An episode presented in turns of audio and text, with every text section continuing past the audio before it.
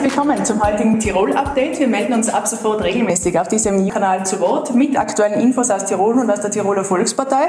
Und in der Tiroler Volkspartei gibt es jetzt eine Parteireform, Sebastian. Genau so ist es. Ähm, ist ja bekannt, letzte Landtagswahl. Ähm, wir haben fast 10 Prozent verloren. Es ist doch deutlich nach unten gegangen und für uns war das natürlich Grund und Anlass, alles zu hinterfragen. Ähm, ich habe ganz viele Gespräche geführt in den letzten Monaten, auch mit Experten aus anderen Bundesländern.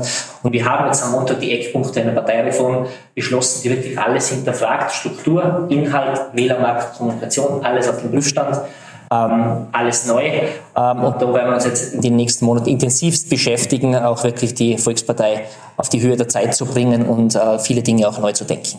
Details könnt ihr dann nachlesen in der aktuellen Ausgabe der Tirol News. So viel aber schon vorweg. Wir erschließen uns unter anderem in dem urbanen Raum und wir öffnen uns gegenüber externen Expertinnen und Experten.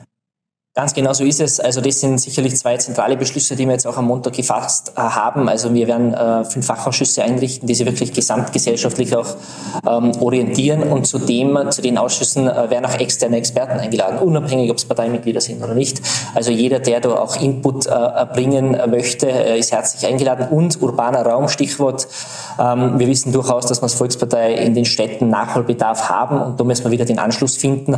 Und deshalb gibt es ein eigenes Forum urbaner Raum das wir jetzt dann wieder als Andockpunkt zu der urbanen äh, Lebenswelt und vor allem auch zu den urbanen Themen setzen wollen. Gibt es einen konkreten Zeitpunkt, bis wann da Ergebnisse feststellen sollen?